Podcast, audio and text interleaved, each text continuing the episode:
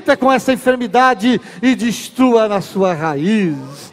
Pai, toca nos seios das mulheres, Pai, aonde tem uma enfermidade, que ela seja arrancada, que ela desapareça. Enfermidade vai saindo, vai saindo a enfermidade no seio, vai saindo a enfermidade no esôfago, na garganta, vai saindo do coração, vai saindo agora dos pulmões, vai saindo dos rins, do fígado, vai saindo do pâncreas, do baço, vai saindo do intestino, vai saindo do fígado, vai saindo enfermidade da coluna, nos ossos, no sangue, aonde estiver essa enfermidade, sai agora, em nome de Jesus. Nós destruímos toda a resistência de qualquer mal agora, nós destruímos em nome de Jesus.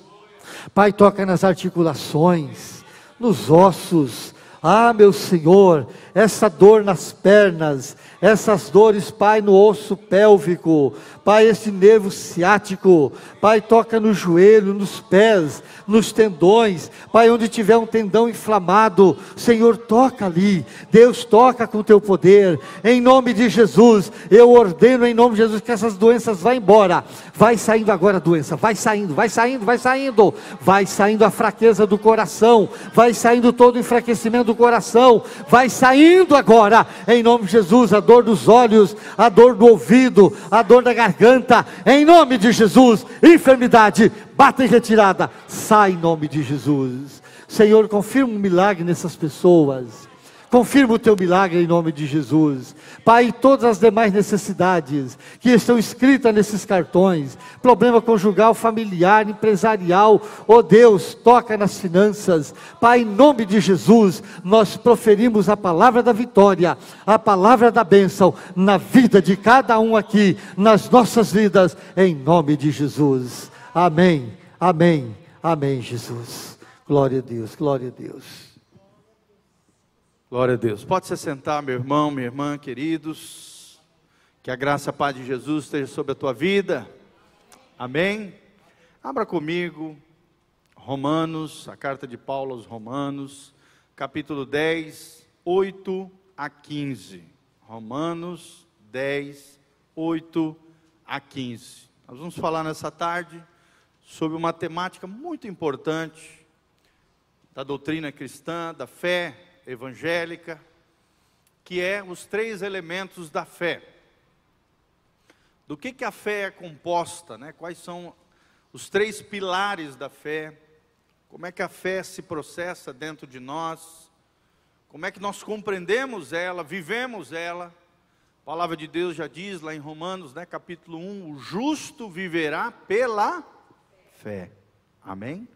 Justo não porque você é bonzinho, porque você vem na Betel, porque você é da religião evangélica, não por isso, mas por causa da justiça de Cristo que é colocada sobre nós, pelos méritos de Jesus, pela graça de Deus que nos alcança.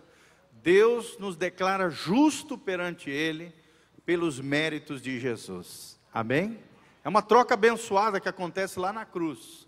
Quando você coloca a tua fé em Jesus, na obra vicária de Jesus, na cruz do Calvário, Deus pega tudo de ruim que você tem coloca sobre a cruz de Cristo. E Deus pega tudo de bom, toda a justiça de Jesus é imputada, é colocada sobre nós, tudo de bom que Jesus tem. Amém? Isso é tremendo, é a troca mais abençoada do universo. Isso só acontece mediante a fé. Vamos ver então o que, que Paulo fala acerca da fé, dos três elementos da fé nós vamos aprender um pouquinho sobre fé nesse lindo trecho da palavra de Deus. A Bíblia Sagrada diz em Romanos 10, 8: Porém, que se diz? É uma pergunta, né? E a resposta é: a palavra está perto de ti, na tua boca e no teu coração. Isto é, a palavra de fé que pregamos. Amém, querido? Você quer que aqui se prega a palavra da fé? Você tem a palavra de fé no seu coração? Não a fé na fé, não a fé numa coisa vazia, não, a fé no Deus da Bíblia, a fé nas Escrituras Sagradas, a fé nas promessas de Deus, é isso que nós estamos falando. Essa é a pregação, é a palavra de, da fé que pregamos. Versículo 9 é um dos versículos mais importantes da Bíblia, é o versículo que nos leva a assumirmos um compromisso de salvação diante de Deus. A Bíblia Sagrada diz, Romanos 10, 9: Se com a tua boca confessares Jesus como Senhor, e em teu coração creres, eu serei salvo, porque Deus é amor, Deus é misericórdia. Olha o que a Bíblia Sagrada está dizendo, querido. Se você confessar com a tua boca, e se você crer com o seu coração que Jesus, confessares que Jesus é o Senhor da tua vida, e em teu coração creres que Deus o ressuscitou dentre os mortos, a palavra é: serás salvo. Amém? Quantos salvos nós temos aqui? Você tem que ter a convicção da tua salvação, irmão. Lá em Romanos capítulo 8, a Bíblia também diz que o próprio Espírito de Deus testifica ao nosso espírito, o espírito humano, de que nós somos filhos de Deus. Tem alguém que gera fé no seu coração, tem alguém que gera convicção de salvação, tem alguém que dá a certeza da vida eterna no seu interior, no seu espírito. Esse alguém é o Espírito Santo de Deus. Não é uma coisa que eu vou receber lá na frente ah, quem sabe um dia eu vou para o céu. Ah, quem sabe um dia eu vou desfrutar da vida eterna. Não, a Bíblia diz: serás salvo. É uma promessa de Deus. Ou você crê ou não crê. E eu creio no nome de Jesus. Você também? Aleluia. Aí no 10 diz: Porque com o coração se crê para a justiça, e com a boca se confessa a respeito da salvação. Porquanto as Escrituras dizem: Todo aquele que nele crê não será confundido. Em outras versões diz: todo aquele que nele crê não será decepcionado. Olha que coisa linda. Pois não há distinção, né, separação entre judeu e grego, uma vez que o mesmo é Senhor de todos, rico para com todos, todos aqueles que o invocam. Porque todo aquele que invocar o nome do Senhor será salvo. Como, porém, invocarão aquele em quem não creram? E como crerão naquele quem nada ouviram? E como ouvirão se não há quem pregue? E como pregarão se não forem enviados? Como está escrito: quão formosos são os pés dos que anunciam as boas novas. Amém, queridos? Amém? Você tem fé no coração, querido? Você tem a certeza da sua salvação? Deus te justificou em Cristo Jesus, o nosso Senhor?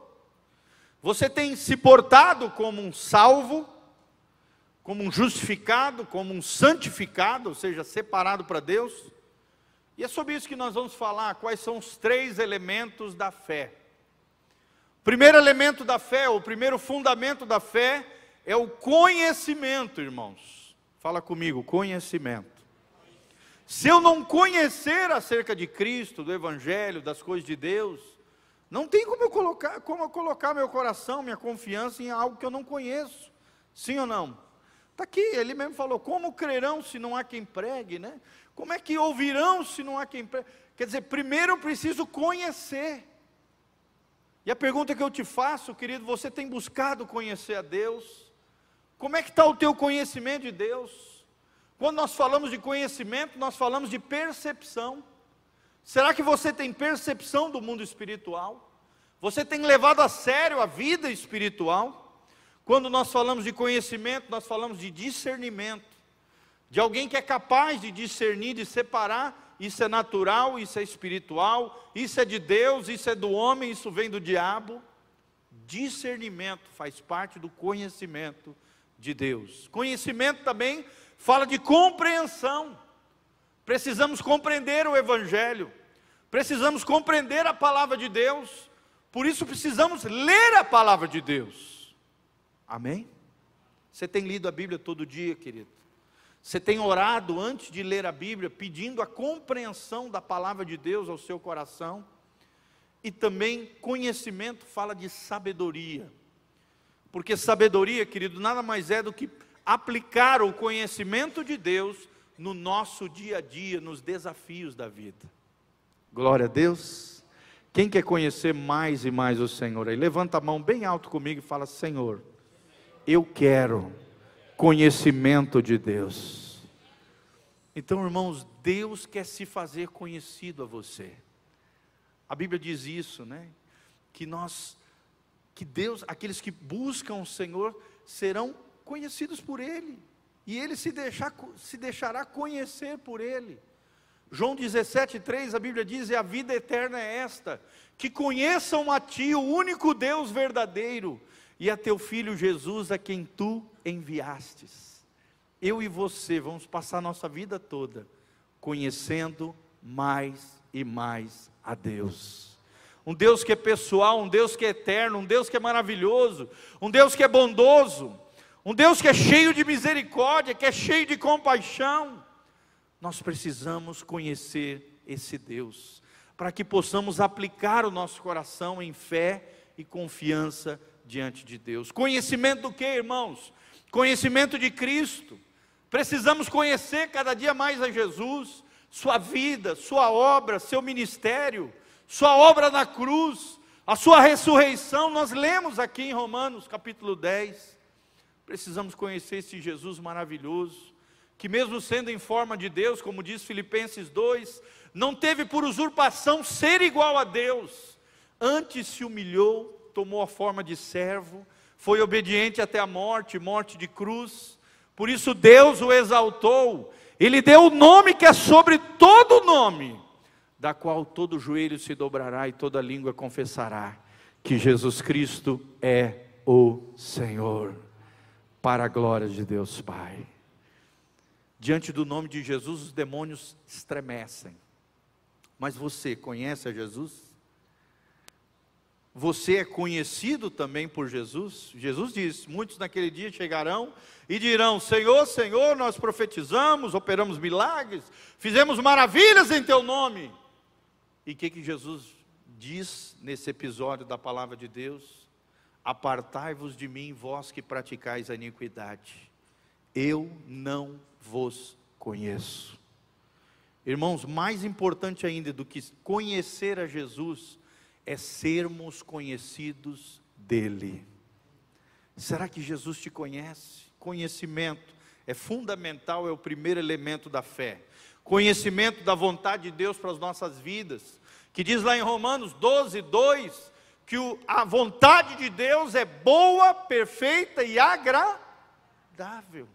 Lá em 1 Tessalonicenses 4, versículo 3, a Bíblia diz: E esta é a vontade de Deus, dois pontos, a vossa santificação, que vos abstenhais, que vos separais, que dizeis não à prostituição, à imoralidade, à sujeira desse mundo. Qual é a vontade de Deus para nós? a santificação. Amém? Fala comigo, a vontade de Deus para minha vida é a santidade, é a santificação. Querida, a santificação é uma ação de Deus em nós, nos separando para Ele, mas também é uma ação nossa de nos consagrarmos a Deus. Santidade significa separado para um propósito separado para Deus, eu e você fomos separados para Deus. Mas nós podemos, nós precisamos conhecer a vontade de Deus para vivermos essa vontade, esse desejo, esses sonhos de Deus na nossa vida e possamos experimentar o melhor de Deus nessa terra. Conhecimento do que mais, pastor? Conhecimento das suas promessas. Talvez você esteja vivendo uma luta, uma dificuldade na sua vida, um problema. É hora de se agarrar nas promessas de Deus. Amém? Talvez tenha um membro da sua família desviado, alguém que você está orando, que ainda não se converteu. Creia em Atos 16. Se creres, né, a Bíblia diz: aquele que crê será salvo, ele e a sua casa. Essa é uma promessa de salvação para a família. Josué também diz: Eu e a minha casa serviremos ao Senhor. Você tem que conhecer as promessas de Deus para que a fé seja gerada no seu coração.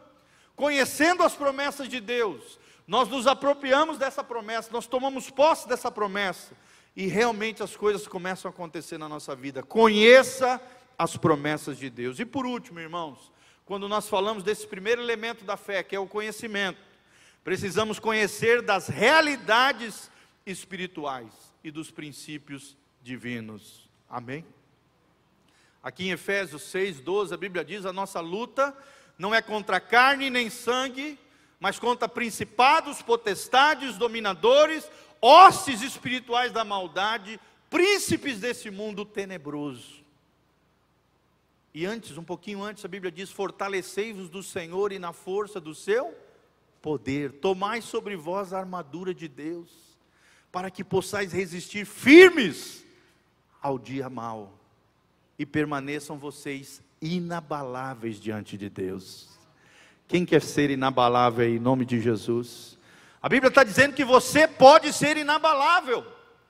Mas o que que te torna um ser inabalável, um homem inabalável, uma mulher inabalável, onde todos diante dos problemas sucumbem, caem, desfalecem, abandonam às vezes a fé, a Cristo, a igreja, as coisas de Deus, mas você não. Porque você vai ser inabalável. Amém? Quero profetizar sobre a tua vida inabaláveis aqui nessa tarde. Eu quero profetizar aqui nessa tarde homens e mulheres que se fortalecem do Senhor e na força do seu poder. Homens e mulheres que entenderam que a sua força não está em si, não está no seu braço forte, nas suas capacidades, no seu patrimônio, nas suas capacidades intelectuais, no seu, nos seus poderes, nas suas aptidões, não. A nossa força e a nossa fortaleza é o Senhor. Ele é o nosso refúgio, nós precisamos conhecer essas realidades espirituais. A nossa luta não é contra pessoas, a nossa luta não é contra seres humanos, a nossa luta não é contra as coisas materiais, não, é contra as coisas espirituais, que se levantam contra nós de alguma maneira, procuram afetar e machucar as nossas vidas. Por exemplo, quando alguém te ofende, querido, a tua luta não é contra aquela pessoa que te ofendeu. Ah, não, ele me ofendeu, ele vai ver. Aí você começa a ofender ele também, começa a xingar a pessoa, começa a guardar amargura no seu coração, rancor, e, e, e assim vai, é tudo que o diabo quer. Ele quer que através das ofensas e das injustiças que você sofreu, ele estabeleça feridas dentro da sua alma, e através dessas feridas de alma você começa a abrir áreas tenebrosas na sua vida, onde o diabo vai ter acesso. Nós aprendemos aqui no ciclo da ferida, eu já preguei sobre isso. Tem lá na internet, se você quiser assistir, o ciclo da ferida. Nós aprendemos ali que as feridas de alma é o habitat, é a casa de demônios. Olha que coisa séria, querido. Se eu abrigar uma ferida na minha alma, não resolver aquilo, guardar amargura, ódio, ressentimento, rancor, raiva de outra pessoa, irmão, Bíblia diz que o diabo vem sobre a minha vida, ele tem acesso. Frank Peretti, na sua obra Os Três Campos de Batalha, ele já dizia isso. Onde há trevas morais, trevas espirituais, o príncipe das trevas tem acesso. Então nós não podemos permitir isso, nós temos que conhecer a Deus, conhecer a Sua palavra, e através desse conhecimento da Sua palavra, perceber as realidades espirituais e os princípios que regem esse mundo. Amém? Não guarde rancor no seu coração quando a ofensa vier.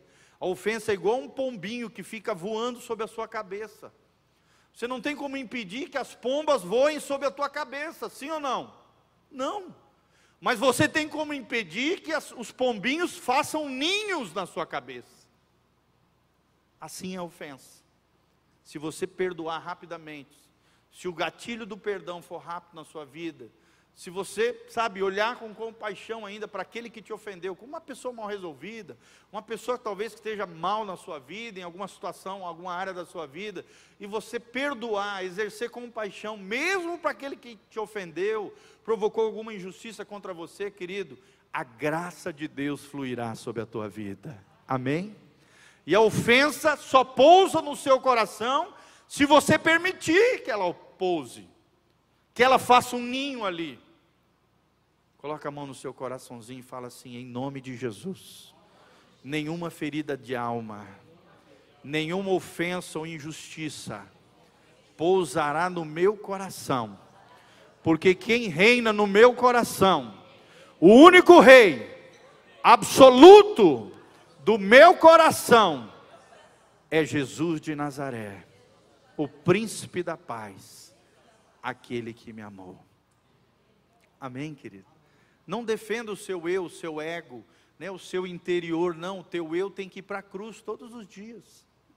Então, às vezes, Deus permite que determinadas coisas aconteçam na nossa vida para nos colocar num processo de mortificação do nosso eu, do nosso ego, que às vezes está inflamadinho, se acha melhor do que os outros. Às vezes, Deus usa as circunstâncias para nos quebrantar. Nós precisamos conhecer essas realidades espirituais, porque conhecimento é o primeiro elemento da fé. Amém? Qual será o segundo elemento da fé? O segundo elemento da fé é a aceitação. Fala comigo, aceitação. Segundo, fala conhecimento. O que, que é aceitação, pastor? Aceitação é quando você conhece as coisas de Deus e você aceita, recebe, você admite, você aprova aquilo no teu coração. Você escuta a palavra e você fala: Senhor, é isso mesmo. Eu creio na tua palavra. Uma convicção é gerada no teu coração, uma aceitação. Por isso que a Bíblia fala no versículo 9 de aqui, Romanos 10, que nós precisamos crer com o coração, crer com a nossa mente. O crer deve permear a nossa mente, mas também precisa descer para o nosso coração, porque quando ele desce no nosso coração, a Bíblia fala, a boca fala do que o coração está cheio. Se o teu coração está cheio de fé, está cheio de crença nas doutrinas cristãs, naquilo que Deus fala na Sua palavra, nas Suas promessas, nas realidades espirituais, na vontade de Deus, na vida e obra de Jesus, o que, que vai sair da tua boca? Só bênção. Amém? A tua boca vai ser uma fonte a jorrar de bênção. As pessoas vão assentar do seu lado para ouvir aquilo que Deus construiu no teu interior. Coisa linda, né? Quando a gente vê a nossa irmã ali, aqui na frente, testemunhando da, pequenos detalhes da vida dela, o carro do filho, né? Ela orando ali, orientando seu filho, nas orientações ali, calma filho, espera, tal, tem um momento de Deus. Nos pequenos detalhes da vida, querido, quando você conhece a Deus, quando você aceita a palavra de Deus, quando você crê com o coração, você fala com a boca e você é benção na vida de outras pessoas. Amém? Quem vai crer aí no coração, aí, em nome de Jesus? Creia com o seu coração, mas permeie também a tua mente com as coisas de Deus, e a palavra de Deus vai sair pela tua boca. Outra coisa, quando nós falamos de aceitação, nós estamos falando de aceitar essa verdade de Deus aceitar a pessoa de Jesus e aceitar a palavra que fala sobre Jesus. Sabe, irmãos, hoje nós vemos um bando de crente que não aceita a palavra de Deus. São cheios de achismos, são cheios de opiniões secundárias, creem em tudo lá fora, menos na palavra de Deus. Irmão, crente acredita na palavra de Deus. Quem é cristão tem a Bíblia Sagrada como regra de fé e de conduta. Amém?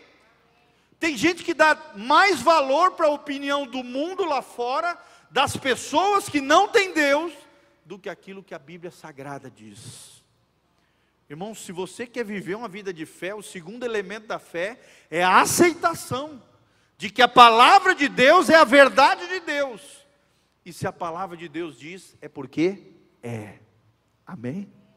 É, se Deus diz, Ele é, Ele vela sobre a Sua palavra para cumpri-la a seu tempo, segundo o seu propósito, nós precisamos aceitar a verdade de Deus. Outra coisa muito importante dentro da aceitação é que devemos ter o coração aberto para a obra do Espírito Santo.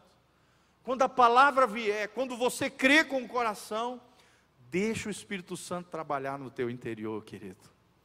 Acho lindo aquele trecho de Paulo quando ele diz: É Deus quem efetua em vós tanto querer quanto realizar. Fala comigo, o querer e o realizar. Quem opera é o Senhor. Como é que Deus opera? Coloca o desejo, O desejo por mais de Deus, né? Como a gente estava cantando aqui, Senhor, eu quero mais, eu quero mais de Deus, que Ele cresça, que eu diminua. Quem é que promove o desejo de você ser um adorador, de você dedicar tempo de oração, de você ler a Bíblia, de você crescer nas coisas de Deus? Eu acho tão lindo, né? Quando as pessoas logo se convertem, elas, elas se agarram naquele primeiro amor, elas querem comer a Bíblia, elas querem, sabe, orar um monte de tempo, elas querem ler vários livros. Mas parece que com o tempo as pessoas perdem esse primeiro amor. É ou não é, irmãos? Nós não podemos perder isso. Essa capacidade de entender, esse coração aberto para a obra do Espírito Santo. Quando é que foi a última vez que você ouviu a voz do Espírito Santo falando contigo, querido? Hoje tem muita gente que é imatura, fica correndo atrás da irmãzinha Doquinha ali, a profetinha ali, o profetão lá. Irmão, Deus quer falar diretamente com você. Amém? Aí você fala, ah, mas pastor, eu não escuto a voz de Deus, mas tu não abre nem a Bíblia. Como é que você vai escutar a voz de Deus, irmão? A maneira mais segura de ouvir a voz de Deus é abrir a Bíblia. Abre a Bíblia e fala: Senhor, fala comigo. Senhor, eu quero ouvir a tua voz. Deus fala o tempo todo. O problema é que nós não paramos para ouvir a Deus. Mas Deus vai mudar isso nessa tarde na sua vida, em nome de Jesus. Deixe o Espírito Santo trabalhar em você, querido. Deixe o Espírito Santo promover o desejo na tua vida, mas também o realizar seja de Deus dentro de você, que o seu coração esteja aberto para a obra do Espírito Santo. Também devemos vencer a incredulidade e a dúvida. Irmãos, o tempo todo o diabo vai ficar lançando setas de incredulidade. Sim ou não? Sim. Não pense que nós, pastores, também não passamos por isso. Às vezes as pessoas pensam, ah, o pastor não é um super-homem de Deus. Irmãos, nós também temos momentos onde o diabo joga setas de incredulidade, joga mentiras, joga enganos terríveis. Já passamos por crises na nossa vida espiritual, obviamente, no meio das lutas, no meio dos problemas, passamos por deserto assim como vocês. Amém, irmãos? Não permita que setas de incredulidade e de dúvida brotem na tua vida. Creia que as promessas de Deus são para nós hoje e que Deus é capaz. Aleluia. Levanta as mãos para os céus comigo e fala: meu Deus é capaz. Fala comigo, tudo é possível aquele que crê. Fala comigo, se creres, verás a glória de Deus.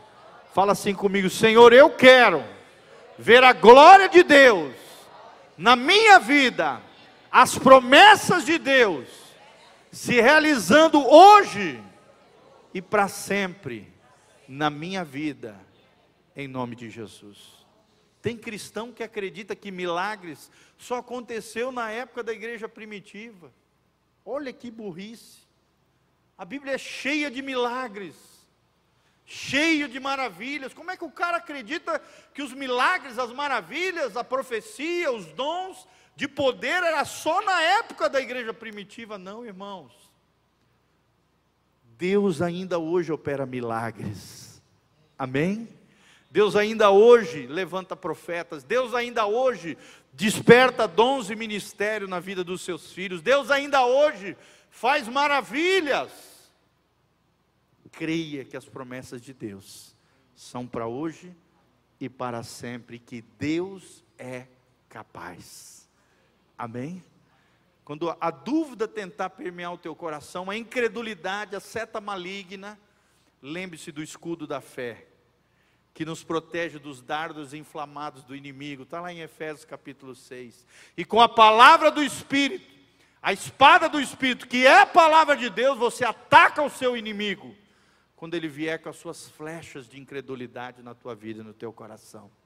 Proteja-se com o escudo da fé. Proteja-se como um guerreiro de Deus e ataque ele com a espada do Espírito, que é a palavra de Deus nós aprendemos já dois elementos da fé. Primeiro, conhecimento. Segundo, aceitação. Fala comigo, conhecimento, aceitação. Mas irmãos, existe um terceiro elemento da fé, talvez seja o mais importante, é a finalização desse processo de fé dentro da nossa vida e dentro do nosso coração. Além de conhecermos a Deus e tudo aquilo que eu falei, além de aceitarmos aquilo que Deus diz na Sua palavra, nós precisamos da apropriação. Fala comigo, apropriação. O que, que, é isso, pastor? É tomar posse. É a mesma coisa que você receber um prêmio, o cara te entrega uma carta de crédito daquele prêmio que você vai ganhar, e você não vai lá buscar ele, irmão. Você recebeu, por exemplo, uma herança de um pai, de uma mãe, e aí você recebe através de um advogado, talvez da família, uma procuração autorizando você a tomar posse daquela bênção. Mas você não se apropria. Você não toma posse. Às vezes você vive uma vida miserável espiritualmente, às vezes até materialmente, porque está morando às vezes morando num lugar miserável e embaixo de você tem uma mina de ouro, que você não sabe que está ali embaixo de você. E você não toma posse porque não conhece, porque não aceita e porque não se apropria daquilo que você tem como herança espiritual e direito seu dado pelo seu Senhor. Amém? Por que, que acontece hoje até nas famílias, né? Quando sai a herança, aquela brigaiada, tal, quem, quem quer quem, quem quer né, a melhor casa, o melhor terreno. Porque as pessoas querem se apropriar das coisas. E por que, que tem tanto crente que não se apropria? Sabe, não recebe, não torna próprio, não apossa, não aplica a palavra de Deus na sua vida e aquilo que Deus promete na sua palavra. Fala comigo, apropriação. Primeira apropriação que nós temos que fazer é receber Jesus em nosso coração é fazermos uma aliança com Cristo, porque só com essa aliança, todas as bênçãos de Deus que estão nos lugares celestiais, conforme diz Efésios capítulo 1, versículo 3, estarão disponíveis para nós. Amém? Você precisa de uma cura, está ali. Precisa de uma libertação, está ali. Precisa de uma restauração familiar, está ali. Uma reconciliação, está ali. Uma restituição, está ali. Expulsar um demônio, está ali a autoridade. Tudo isso vem através de uma aliança com Jesus. Quantos têm uma aliança com Jesus aí? Dão glória a Deus. Primeira apropriação, receber Jesus no nosso coração. Segunda, deve haver uma submissão ao senhorio de Jesus. Obediência. Para nós tomarmos posse da terra prometida, da Canaã que Deus promete para nós, que na terra, aqui agora, é a vida vivida no máximo do seu potencial precisamos nos colocar debaixo da proteção de Deus, do senhorio de Deus. Nós somos servos, Ele é o Senhor, Ele fala, nós obedecemos, a obediência é a plataforma da sua vida espiritual, querido. Através dela você tem autoridade. Só é temido no inferno quem obedece aqui na terra. Fala comigo, só é temido no inferno quem obedece a Deus aqui na terra.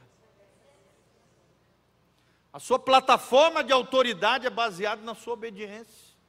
Quanto mais obediente, mais crente, mais fiel, mais ungido, mais santificado, mais autoridade, mais óleo, mais graça de Deus sobre a tua vida, querido. Amém? Então deve haver essa submissão ao senhorio de Jesus. Outra coisa, ter uma vida consagrada que atrai a presença de Deus. Será que você tem uma vida consagrada que atrai a presença abençoadora de Deus? A presença de Deus, ela se manifesta de três maneiras, querido. Tem uma palavra sobre isso, daí eu explico bem direitinho, vou falar rapidamente. Primeiro, a presença abençoadora. Quando a glória de Deus invade a tua vida, milagres e maravilhas acontecem, coisas sobrenaturais, a bênção de Deus te alcança, presença abençoadora. Segunda presença de Deus é a presença sustentadora. É a presença que nos mantém de pé, é a graça de Deus que nos mantém protegidos, guardados, é a graça de Deus que sustenta toda a natureza criada, os céus, a terra, as marés, a chuva, o vento. Olha que chuva abençoada, não é verdade? Isso se chama presença sustentadora de Deus, segundo a manifestação da presença de Deus. E tem uma outra presença que ninguém gosta e ninguém quer, mas que também faz parte da presença de Deus, segundo a teologia, os estudiosos da Bíblia, que é a presença em juízo. Fala comigo, presença em juízo. A Bíblia diz que Deus é onipotente, ou seja, Ele tem todo o poder. A Bíblia diz que Deus é onisciente, Ele conhece todas as coisas. Mas também a Bíblia diz que Deus é onipresente. Como é que a presença de Deus está lá no inferno? E está lá no inferno. Não é a presença abençoadora, não é a presença sustentadora, mas é a presença em juízo de Deus. Você está me entendendo, irmãos? É a presença da ira de Deus, da condenação eterna, a presença de, julgadora de Deus se encontra lá no inferno. Por isso que o Salmo 139 diz: Da onde fugirei do meu Deus? Se subir aos céus, lá estás. Se for no mais profundo abismo, é uma referência aqui ao inferno. Lá também tu estás. Como é que eu vou fugir da presença de Deus? Em todos os lugares Ele está. Ele é onipresente. A presença de Deus se manifesta em juízo. Irmãos, nós estamos passando um tempo onde Deus está julgando muitas pessoas que não estão levando Deus a sério, que estão com palhaçada com relação à sua fé e à sua vida com Deus, que estão fazendo graça com a graça de Deus, que estão se levantando contra os ungidos do Senhor, que estão se levantando contra a obra de Deus, que estão se levantando blasfemando contra o Espírito Santo, que estão dizendo que as obras de Jesus são obras de demônios. Irmãos, quem faz isso, eu me arrepia todo, vai sofrer a presença em juízo de Deus. Tem uma palavra que eu postei recentemente na internet sobre os sete juízos de Deus. Irmãos, Deus é um Deus justo. Deus é um Deus que tem julgamento. Deus é um Deus reto, santo. Ele é bondoso, é graça, misericórdia, amor, mas não faça graça com a graça de Deus. A Bíblia diz: horrível coisa é cair nos, na mãos, nas mãos do Deus vivo. Deus não se deixa escarnecer. Aquilo que o homem semear, isso também ele ceifa. Se nós semearmos no espírito, colheremos vida eterna, mas se semearmos na carne, na carnalidade, na natureza corrompida, semearemos corrupção. Horrível coisa é cair nas mãos do Deus vivo. Então, irmãos, atraia com uma vida consagrada a presença abençoadora de Deus. Deus já deu as suas bênçãos para mim e para você, amém? Nos apropriemos delas. Tomemos posse pela fé da Canaã que Deus tem para nós. O documento já foi selado, é a palavra de Deus. Não é à toa que é chamado Antigo Testamento e Novo Testamento. Alguém teve que morrer para que o testamento fosse dado a nós. Quem é que morreu para que nós tivéssemos esse testamento e essa herança espiritual? Jesus de Nazaré. Quantos vão tomar posse do seu testamento aqui em nome de Jesus? Quantos vão tomar posse dessa herança maravilhosa que Jesus deu através da cruz de Cristo? Então o documento já foi selado, o documento já foi entregue. Tire os invasores da sua vida, tire os inimigos espirituais da sua vida, os invasores da terra têm que sair, tem que tirar fora. Temos autoridade e poder para desfazer todo o mal. Amém? A Bíblia diz: Eis que vos dei poder e autoridade para pisar serpentes e escorpiões, e sob todo o poder do inimigo, e nada vos faria dano algum. A quem esses? Está logo em seguida, no versículo 20.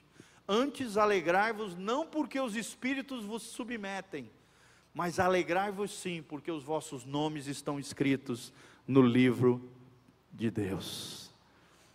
Amém? Quantos têm o seu nome escrito no livro? no livro da vida, no livro de Deus. Queridos, só esses são protegidos por Deus na guerra espiritual.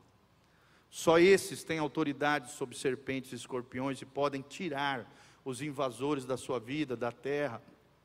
Só, esse tem, só esses têm autoridade e poder em nome de Jesus. Quais são os resultados da fé para nós terminarmos? Moisés fez maravilhas no Egito. E você vai fazer maravilhas para Deus? Israel passou pelo Mar Vermelho e venceu os seus inimigos. E você vai vencer teus inimigos? Josué venceu as batalhas e tomou posse de Canaã. E você, irmão, vai vencer as batalhas e vai tomar posse da sua Canaã? Raabe escondeu os espias e foi poupada da morte e entrou na genealogia de Jesus. E você vai fazer a vontade de Deus na sua vida? Elias orou e desceu fogo do céu, num altar todo molhado. E você, irmão, vai orar até que a glória de Deus desça na sua vida? Eliseu orou, ressuscitando mortos e salvando vidas da fome. E você vai orar por outras pessoas também para abençoá-las. João Batista pregou no deserto o arrependimento e apontou a Jesus. E você, meu irmão, vai se arrepender dos seus pecados e vai falar de Jesus para outras pessoas. Maria entregou seus propósitos de Deus e será lembrada como agraciada. Você vai ser agraciado de Deus, irmão por se entregar aos propósitos de Deus e à vontade de Deus para a sua vida. Pedro e João oraram e Deus curou um coxo de nascença na porta chamada Formosa. E aí você vai orar pelas pessoas, vai impor as mãos e orar com fé, crendo. E por último, Paulo pregou o evangelho com poder e levantou igrejas poderosas. Eu e você vamos pregar o evangelho cheios do poder de Deus. Amém? Quais são os três elementos da fé? Conhe, bem forte, fala conhecimento, aceitação e apropriação. Vamos falar de novo? Conhecimento, aceitação e apropriação. Glória a Deus. Vamos exercitar nossa fé agora? Amém? Levante-se, dê a mão para o irmão que está do seu lado aqui. Vamos fechar os corredores, dando as mãos uns pelos outros. E vamos orar juntos aqui, encerrando em nome de Jesus. Lembre-se: conhecimento, aceitação e apropriação. Tome posse. A carta já foi selada, ela está nas tuas mãos. Tome posse daquilo que Deus tem para você. Glória a Deus. Senhor, feche os seus olhos. Começa a orar comigo agora, querido. Começa a falar com Deus. Começa a orar pelo irmão que está do seu lado. Esqueça os seus problemas. Ore pelo irmão que está do seu lado agora. Ó oh Deus, quando nós oramos pelos nossos irmãos, Deus cuida das nossas coisas. Quando nós oramos de forma altruísta, preocupados com o outro, Deus vem e nos abençoa, como consequência desse amor altruísta. Pai, nós estamos aqui na tua presença gloriosa. Obrigado pela tua palavra bendita que nos ajuda, Pai, a conhecermos a Deus, ó Deus, a aceitarmos a tua palavra e as tuas promessas e nos apropriarmos da herança e do testamento maravilhoso que o Senhor deixou para nós. Senhor, que nunca venhamos a duvidar, que nunca venhamos, ó Deus, permitir que a incredulidade assole nosso coração, que a nossa fé seja pujante, que a nossa fé seja crescente que conquistemos a vitória através da fé, como diz a tua palavra, e esta é a vitória que vence o mundo, a vossa fé.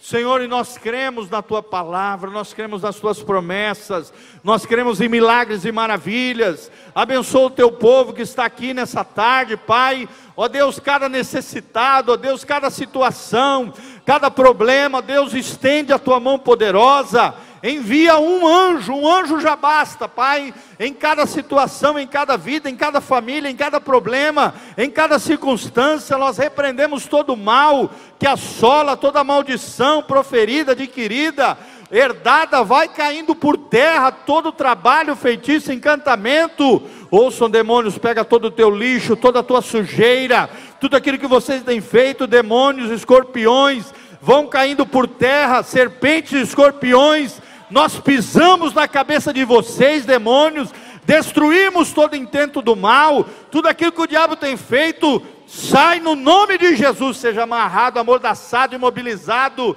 Nós desfazemos tudo isso com a nossa fé, nossa fé em Jesus, porque foi para isso que Jesus Cristo se manifestou para desfazer as obras do diabo. Por isso nós desfazemos, anulamos, quebramos, seja enfermidades, pragas, chagas, problemas, doenças, qualquer situação financeira, emocional, familiar, sai no nome de Jesus. Que a bênção venha, que a glória desça, que os anjos estejam subindo e descendo para servir os filhos de Deus, os herdeiros da salvação. Ó Deus, milagres aconteçam, maravilhas no meio do teu povo, essa igreja cresça e floresça no Senhor, em nome de Jesus, toda frieza saia, toda apatia saia, toda incredulidade saia, toda dúvida saia no nome de Jesus, e apenas a fé, a fé inabalável, permaneça nos nossos corações. Senhor, é o que nós te pedimos de todo o coração, Pai, em o nome de Jesus. Amém e amém. Levanta as mãos para os céus comigo, que o Senhor te abençoe desde Sião, que o Senhor faça resplandecer o rosto dele sobre ti e te encha de paz.